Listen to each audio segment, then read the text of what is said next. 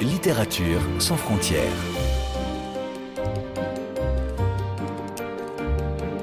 Catherine Fruchon-Toussaint. Apolline Verlon. Bonjour à toutes et à tous et bienvenue dans cette émission très spéciale. Le premier concours des détenus a été un vrai grand succès. Et je suis convaincu que le deuxième aura le même, le même sort et trouvera le même triomphe. Après des mois de lecture, de réunions, d'échanges, de débats, parfois houleux, mais toujours sous le signe de la passion, nous voici réunis au CNL pour le jury final. Après délibération, les conditions idéales de Mokhtar Amoudi.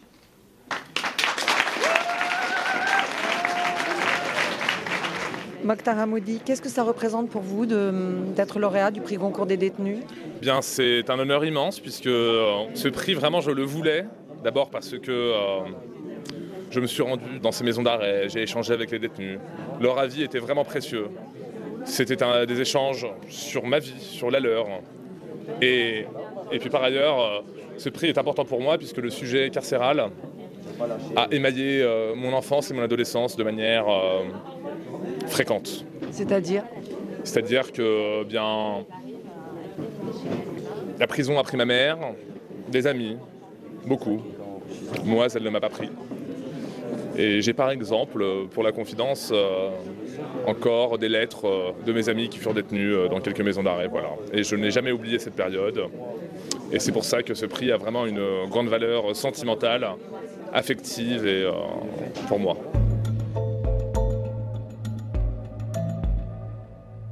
Ils étaient donc près de 600 femmes et hommes incarcérés dans 40 établissements pénitentiaires à participer à ce concours des détenus dont la deuxième édition vient de couronner Mokhtar Hamoudi.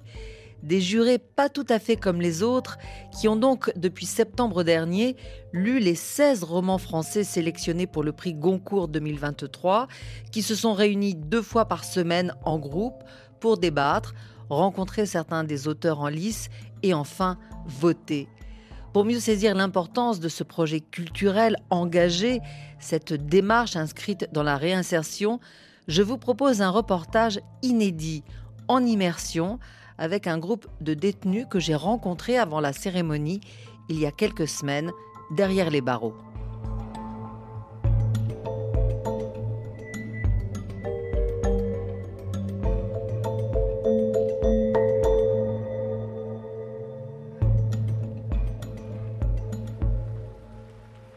Matin de novembre, très tôt, le jour est à peine levé, dehors sur le parking de la maison d'arrêt de Seine-Saint-Denis, quelques personnes attendent dans le froid l'ouverture des parloirs. Papier d'identité, autorisation, portique de sécurité, bruit de clés, grilles, couloirs. La coordinatrice culturelle nous guide dans ce labyrinthe. En haut d'un escalier, je retrouve devant la bibliothèque l'écrivaine Dorothée Janin, dont le roman est dans la liste du concours des détenus. C'est donc une journée très particulière pour le groupe qui va rencontrer l'autrice du roman La révolte des filles perdues, inspirée de surcroît d'une mutinerie de femmes qui s'est déroulée à la prison de Fresnes. Bonjour Dorothée Janin. Bonjour. Vous vous apprêtez à rencontrer un nouveau groupe de détenus ici euh, à Villepinte. Dans quel état d'esprit vous vous trouvez? Comme j'ai déjà fait des rencontres, en fait, je m'attends à retrouver quelque chose sur lequel j'ai eu du mal à, mettre le doigt au début. C'est en fait une certaine authenticité. Effectivement, en prison, c'est un endroit où il n'y a pas de posture sociale, ou beaucoup moins de représentants. Les gens ne sont pas en représentation sociale, donc les masques tombent un peu. Et ça, c'est très particulier aux échanges. Il y a une très grande authenticité, et ça les rend euh, d'abord très intenses et assez précieux aussi. C'est votre combienième rencontre? Alors je crois que j'en ai fait 5 en visio et 5 euh, rencontres euh, avec des groupes dans les établissements. Dans l'établissement de Fresnes, qui a un rôle très important évidemment, puisque vous écrivez dans la révolte des filles perdues, la révolte de, 48 femmes en 1947. J'imagine que cette rencontre était un peu plus spéciale que les autres. C'était euh, extrêmement fort parce qu'effectivement, c'est des, jeunes filles de 16 à 21 ans qui étaient dans un pavillon de l'éducation surveillée en plein milieu de la prison euh, de Fresnes, en face de la première division des hommes, et qui se sont donc mutinés, révoltés. Et donc là, à l'issue en fait de la rencontre, j'ai pu aller voir ce pavillon et donc après, moi j'avais lu tous les cahiers de surveillance, toutes les archives que j'avais retrouvées, j'avais vu les plans, j'avais et donc euh, par exemple je lisais, euh, elles avaient une toute petite cour, trois quarts d'heure de, de, promenade qui était appelée la récréation, et là je me suis retrouvée euh, dans cette petite cour avec ces arbres. Donc la, rencontre avec les, les détenus était très intense. Et bien sûr, cette intensité était encore renforcée par le fait que cette prison, euh, finalement, je la connaissais, mais je la connaissais de manière théorique. Et donc là, j'y allais, je la découvrais, euh, je la ressentais même de manière concrète. Mais qu'est-ce qui vous a touché à titre personnel? On leur reproche, en fait, c'est un peu c'est le moment où l'idée de prédélinquance existe. Donc ces jeunes filles, euh, d'abord, elles ne sont pas condamnées à des peines de prison précises, elles sont bouclées jusqu'à leur majorité, jusqu'à leurs 21 ans. Donc il y en a, euh, il y en a une, par exemple, qui est là depuis, enfin, elle n'est pas là, elle a d'abord été bouclée chez les bonnes sœurs, dans des conditions complètement carcérales parce que la rééducation, le redressement, euh, c'est-à-dire qui était en fait de l'enfermement, de la punition des jeunes filles, était délégué contrairement aux garçons, euh, aux bonnes sœurs. Parce que justement aussi, il y avait toute cette idée de sexualité, de déviance, qui est beaucoup plus présente pour les femmes. Cette idée que c'est un peu des femmes contre nature. Beaucoup de ces jeunes filles aussi sont euh, filles de filles-mères, c'est-à-dire euh, le père n'est pas là, elles sont, ou elles sont nées sous, voilà, de, de, de pères inconnus, ou le père est parti. Et ça aussi, ça m'a touchée, parce que moi, mon père est mort avant ma naissance. Et, bon. je pense qu'il y a un problème un peu, de, sans faire de la psychologie de, de bazar, une difficulté pour une jeune fille, pour un jeune garçon aussi peut-être, à trouver, euh, bonjour, à trouver de l'estime de soi, en fait. Et donc ces jeunes filles, voilà, ce qui m'a intéressée aussi, c'est que c'est comment dans une journée, euh, une journée de mutinerie qui était en fait était une journée de mutinerie pour rien, c'était juste euh, retrouver la fierté, en fait, la dignité, par un acte comme ça, un peu de, violence, escalader les toits, danser sur les toits, résister aux, policiers, résister aux pompiers qui voulaient les déloger à la lance incendie. Ça m'a touchée parce qu'elles ont résisté à la honte qu'on voulait leur, leur, faire peser, leur inculquer. Et ça, ça m'a beaucoup touchée, cette idée de fierté, de, dignité au cœur d'un dispositif de, de honte. Donc là, on est devant la bibliothèque. J'ai l'impression que le groupe des détenus euh, arrive euh, au fur et à mesure pour vous rencontrer, Dorothée Janin. Donc on, va rentrer avec vous, on va écouter euh, ces échanges et à tout de suite. Bonjour. Ouais. Enchanté. Bonjour. Bonjour. Enchanté. Oui, désolé, hein, j'étais en. Euh, on a quelques questions pour vous. Quel regard portez-vous sur la justice pénitentiaire d'hier et d'aujourd'hui? Alors, il y a quelque chose, c'est que moi, je prétendrai jamais avoir un regard, je ne connais pas c'est-à-dire, je n'ai jamais été incarcérée. Et, à Fresnes, il y a quelqu'un qui m'a dit Est-ce que vous avez l'âme militante? Je dis Pour moi, ça ne veut rien dire. Où on milite, ou on ne milite pas, où on fait des choses. Donc, je ne fais pas d'action euh, en prison. Il y a des gens qui sont vraiment impliqués. Donc, euh, je ne me sens pas du tout légitime pour avoir un regard euh, sur le milieu carcéral ou sur la justice pénitentiaire. Vous avez répondu sans y répondre. Je vais quand même la poser, mais essayer de la poser différemment. Parce qu'on a fait un petit travail quand même aussi. L'un de nos précédents romans, La vie sur Terre, on a vu que vous traitez de la vie d'un avocat. Ouais. Quel est votre lien avec la, avec la justice? J'ai fait un peu, j'ai fait du droit, pas beaucoup. J'ai fait trois ans de droit, mais j'ai fait du droit parce que ça m'intéressait effectivement de la justice et je pense que ça m'intéressait parce que ma famille. Euh, Ce que Dorothée Janin ne dit pas dans son roman, elle le raconte aux détenus. Son oncle Pierre Goldman a lui aussi fait de la prison, dont il est sorti en 1976 avant d'être assassinée en 1979. La romancière se confie au groupe. Et c'est l'avocat qui a réussi en fait à obtenir la cassation sur un vice de forme, enfin un petit truc. Euh. C'était euh, alors mon oncle a été, arrêté en 69.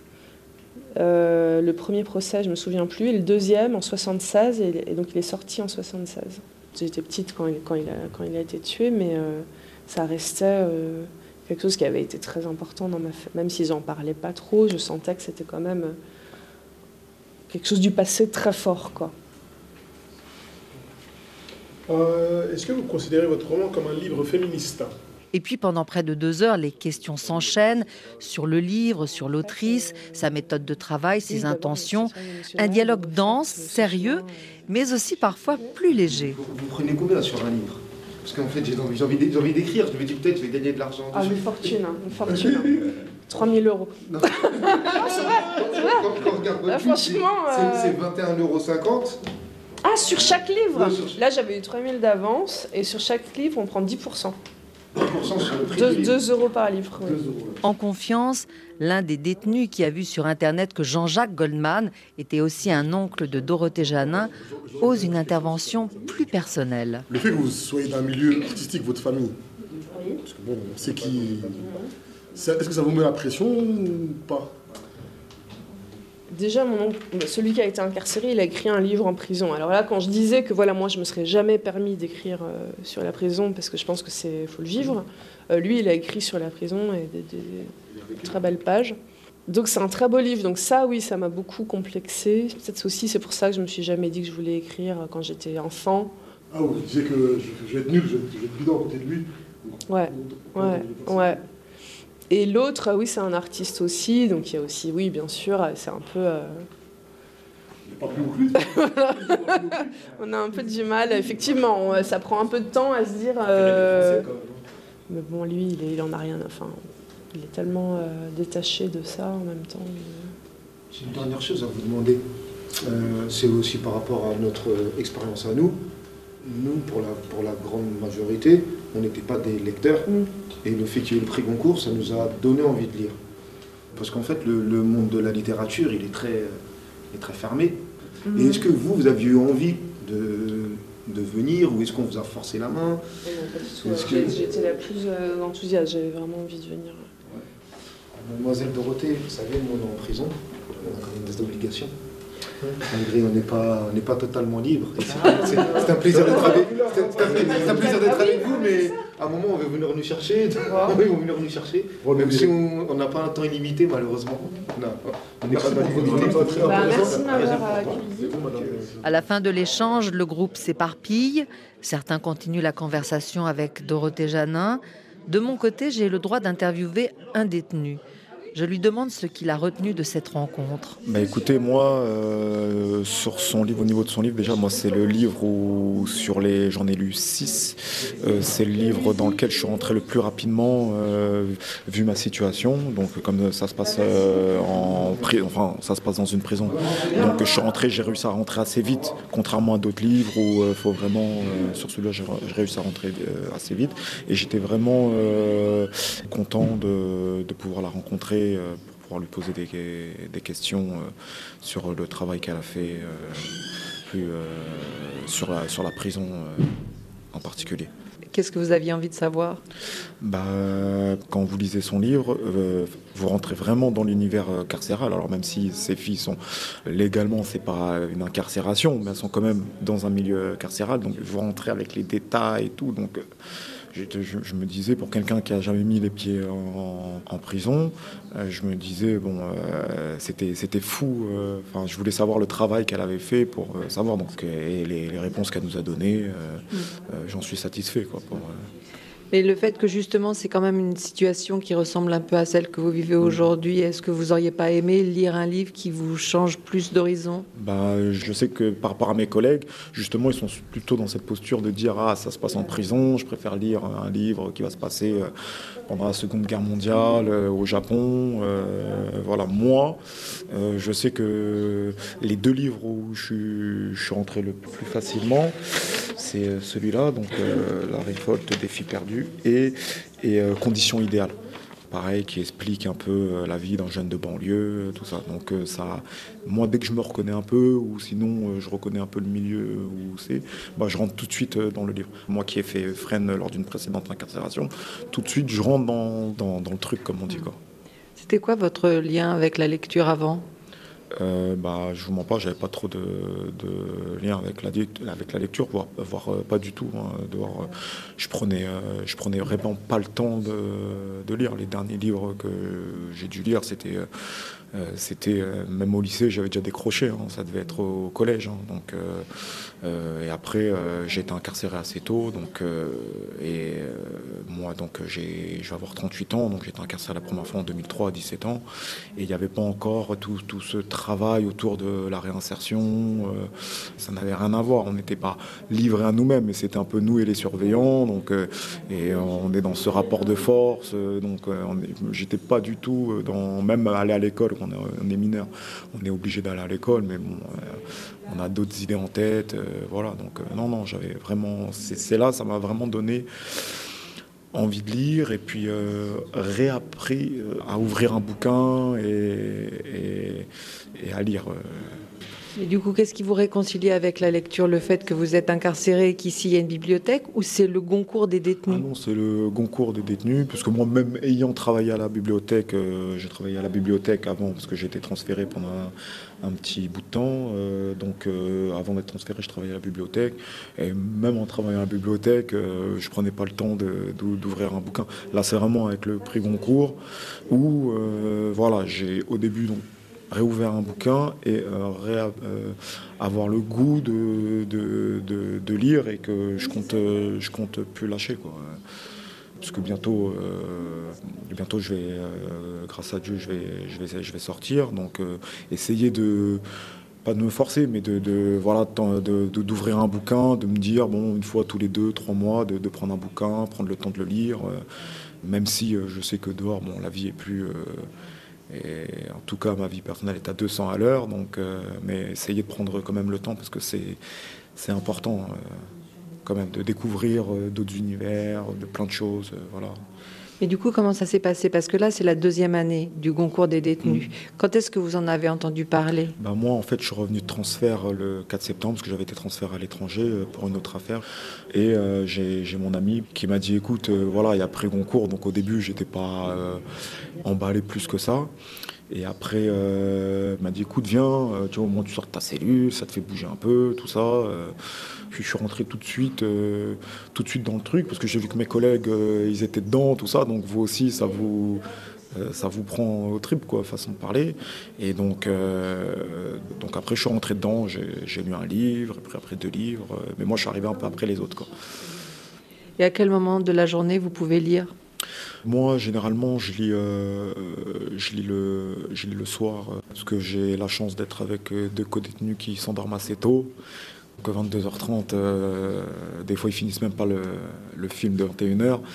Donc dès que je vois que tout le monde dort, je baisse le son et puis, et puis j'arrive, j'arrive à lire, je suis calme, il n'y a pas trop de bruit à la fenêtre. donc, Oui, parce qu'il n'y a pas beaucoup de solitude et de silence ici peut-être. Non, bah moi je suis en triplé. Donc, euh, ça veut dire trois par cellule Trois par cellule, donc euh, trois par cellule.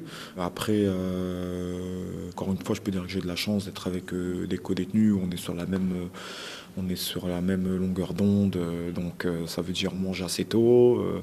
21h, la cellule, elle est rangée, elle est nettoyée, tout le monde dans son lit bien bordé. Et puis, on regarde le film et puis euh, bah, euh, je vous dis moi comme euh, j'ai l'habitude de plus à m'endormir vers minuit, donc j'attends qu'il qu'il dorme. Dès que j'entends les premiers ronflements, je, rentre dans mes bouquins.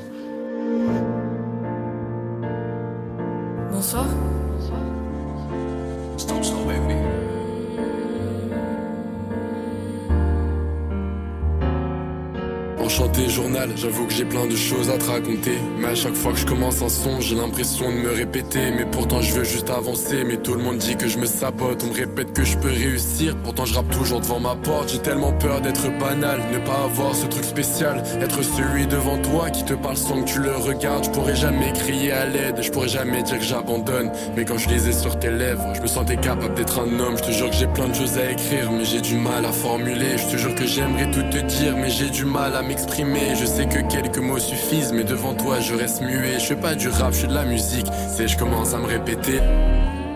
Deux jours plus tard. Alors il est bientôt 9h, on attend encore euh, quelques minutes. Il faut ramener des chaises en fait. De retour à la bibliothèque de la maison d'arrêt de Seine-Saint-Denis, j'assiste à la séance de bilan avant que le groupe passe au vote. La professeure de français, Colline, n'était pas là lors des rencontres avec deux des écrivains en lice pour le Goncourt venus les voir. Comment vous l'avez vécu, euh, la rencontre avec Akira Mizubayashi, puis la rencontre avec Dorothée Janin, parce que moi, j'en j'en ai pas... Akira, t'as tout loupé. C'était vraiment exceptionnel. Et Quand il raconte quelque chose, il raconte avec émotion. Il a étudié le français pendant 14 heures par jour. Parce qu'il avait un ami qui avait, euh, qui avait fait 45 ans, c'est ça? 45, 40 ans d'études en France et il lui a dit euh, J'ai toujours pas compris la langue française.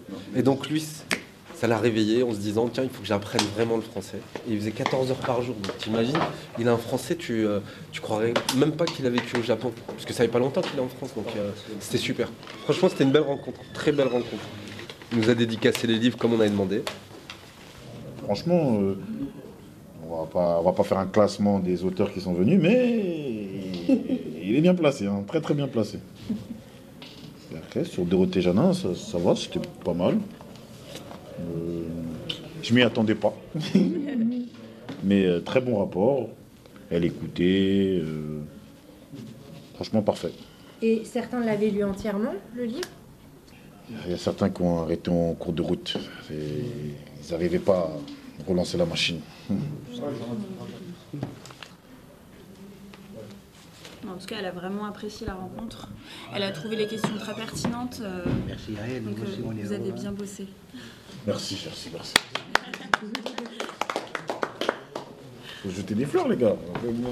C'est rare qu'on vous dit que vous avez bien bossé ici. hein. Savoir effectivement, euh, les points positifs. Exactement. En tout cas, c'était bien les, les auteurs, parce que les auteurs, ils sont venus, tous venus à. Ils, ils étaient humbles, c'était une bonne idée de faire ces rencontres-là. On a pu en avoir trois, c'était bien quand même, parce que je pense qu'il y en a qui en ont eu, qui en ont eu moins que ça. Il y a des établissements qui n'ont pas eu du tout euh, Ah d'auteur. ouais, parce C'est qu'elle avait 40, Cadeau ouais. euh, qui n'a pas eu d'auteur, enfin, qui devait en avoir un, mais qui a- ça a été annulé. Nous, ils en ont eu zéro et nous, on en a eu trois. Voilà. Franchement, on a été, euh, On a été gâtés. Oui. On a été gâtés. Oui. Et je les comprends parce qu'on avait préparé euh, des questions pour euh, Façon d'aimer. Quand on nous a dit que c'était annulé, il fallait voir nos têtes. On s'est levé. Ah oui. C'était une bonne séance. euh, On s'est levé. On s'est levé. euh, Parce que ça a été annulé, après confirmé, Et après annulé. Et ce qui est positif aussi, c'est que tout le monde a participé. Il n'y avait pas quelqu'un qui restait dans son coin, qui attendait que l'autre fasse. Tout le monde a participé, c'était bien. Un beau travail d'équipe.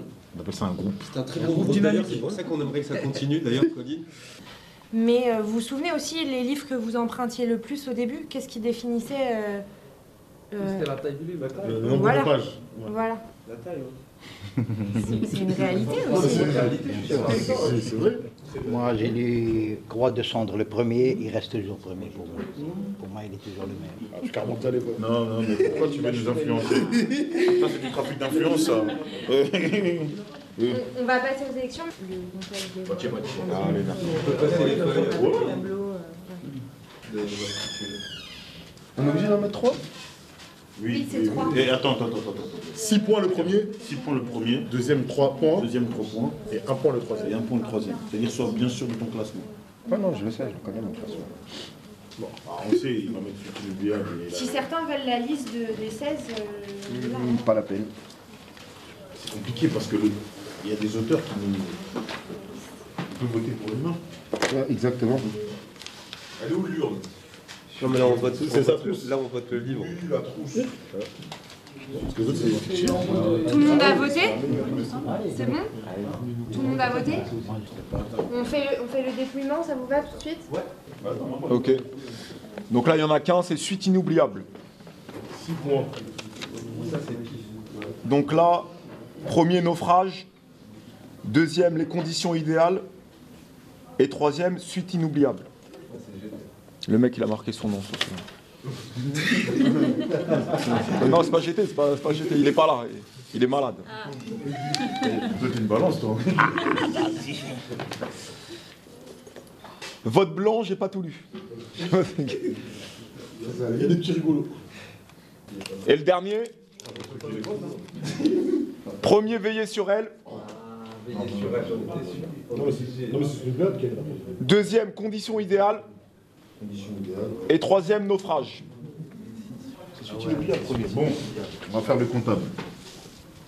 35 pour suite inoubliable. Suite inoubliable en premier. Donc on a notre euh, vainqueur. Suite inoubliable.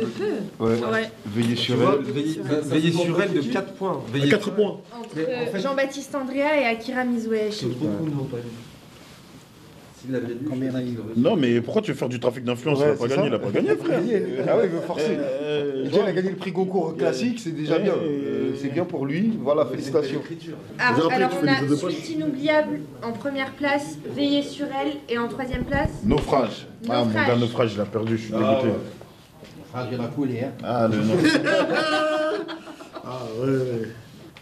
On va, on va rester là-dessus. On se revoit vendredi après-midi. Merci euh, pour euh, vos votes, votre présence et à vendredi. Et merci Et on fait on fait- on fait pas un pot de départ vendredi, c'est vendredi d'après. Eh, mais franchement, et par contre, convoqué, est-ce qu'on pourra préparer des gâteaux de base Merci. Et tiens, bon après-midi à tout le monde. Je m'appelle Colline, je suis prof de français ici à la maison d'arrêt de Villepinte depuis euh, 2021. Et euh, je travaille avec les majeurs et avec les mineurs pour les préparer au brevet, au bac ou euh, des remises à niveau. Donc c'est vous qui avez animé euh, l'atelier euh, cette année du concours des détenus. C'est vous qui vous êtes porté volontaire. Comment ça s'est passé? Ou c'est un, un projet qui tout de suite vous a intéressé? Oui, ça m'a intéressé tout de suite. Mes collègues m'ont proposé. Donc, on travaille, nous, avec l'éducation nationale en partenariat avec l'administration pénitentiaire, donc avec les- la culture et la direction. Et c'est la première année que Villepinte participe et c'est la deuxième édition du prix Goncourt des détenus seulement. Donc, c'est tout nouveau encore. Là, on vient d'assister avec euh, vous euh, à une séance. euh, on a l'impression que ça les valorise de parler de, de leur lecture. Est-ce que vous ressentez ça aussi? Oui, alors vous les avez entendus, ils ont parlé plusieurs fois de, de leur image aussi. C'est important parce que, en tant que détenus, pour eux, d'être affiliés au prix Goncourt, qui est quand même euh, une, euh, une institution, c'est quelque chose. euh, voilà, prix Goncourt, on- même si on ne sait pas forcément ce que c'est, si, on, on sait que c'est quelque chose d'important en France. Et donc, oui, ça, ça les valorise. C'est gratifiant. Et rencontrer les auteurs? Rencontrer les auteurs, ça a été l'aboutissement, l'apothéose euh, du projet. Ils ont pu poser des questions sur les livres, ils ont pu euh, voir que euh, les auteurs étaient des gens souvent humbles. Ça, ils ont bien aimé, je crois. Ils ont été touchés que les auteurs viennent euh, dans la maison d'arrêt. Donc là, l'atelier se finit et on a l'impression qu'ils sont un peu tristes. Oui, ils sont en demande d'une création d'un d'un cercle de lecture euh, après l'élection du, du Goncourt parce que euh, certains, oui, ça va leur manquer. Donc on va voir euh, ce qui est possible. Mais donc ça veut dire que ce prix Goncourt des détenus va permettre la création peut-être d'un atelier de lecture qui n'existait pas avant. Oui, voilà, ça nous a donné des idées. le prix Goncourt nous a donné des idées pour euh, la création de cercles de lecture qu'on n'avait pas euh, forcément mis en place avant. On a une mention spéciale, je peux pas dire le nom pour un monsieur qui a lu les 16 livres. Parce que 16 livres en deux, deux- Non, on peut pas le dire. non. Sinon, non, l'interview sera coupée. Mais, mais voilà, mention spéciale pour ce, pour ce jeune homme. Merci beaucoup à Anne Dandigné du ministère de la Justice, à Elfie Iriart, coordinatrice culturelle de la maison d'arrêt de Villepinte, et à Colline, professeure de français, grâce à qui j'ai pu faire ce reportage. Et surtout, merci aux détenus qui m'ont accueilli. Cette émission est pour eux et pour toutes celles et ceux qui sont derrière les barreaux. Littérature sans frontières, Catherine Fruchon-Toussaint, Apolline Verlon.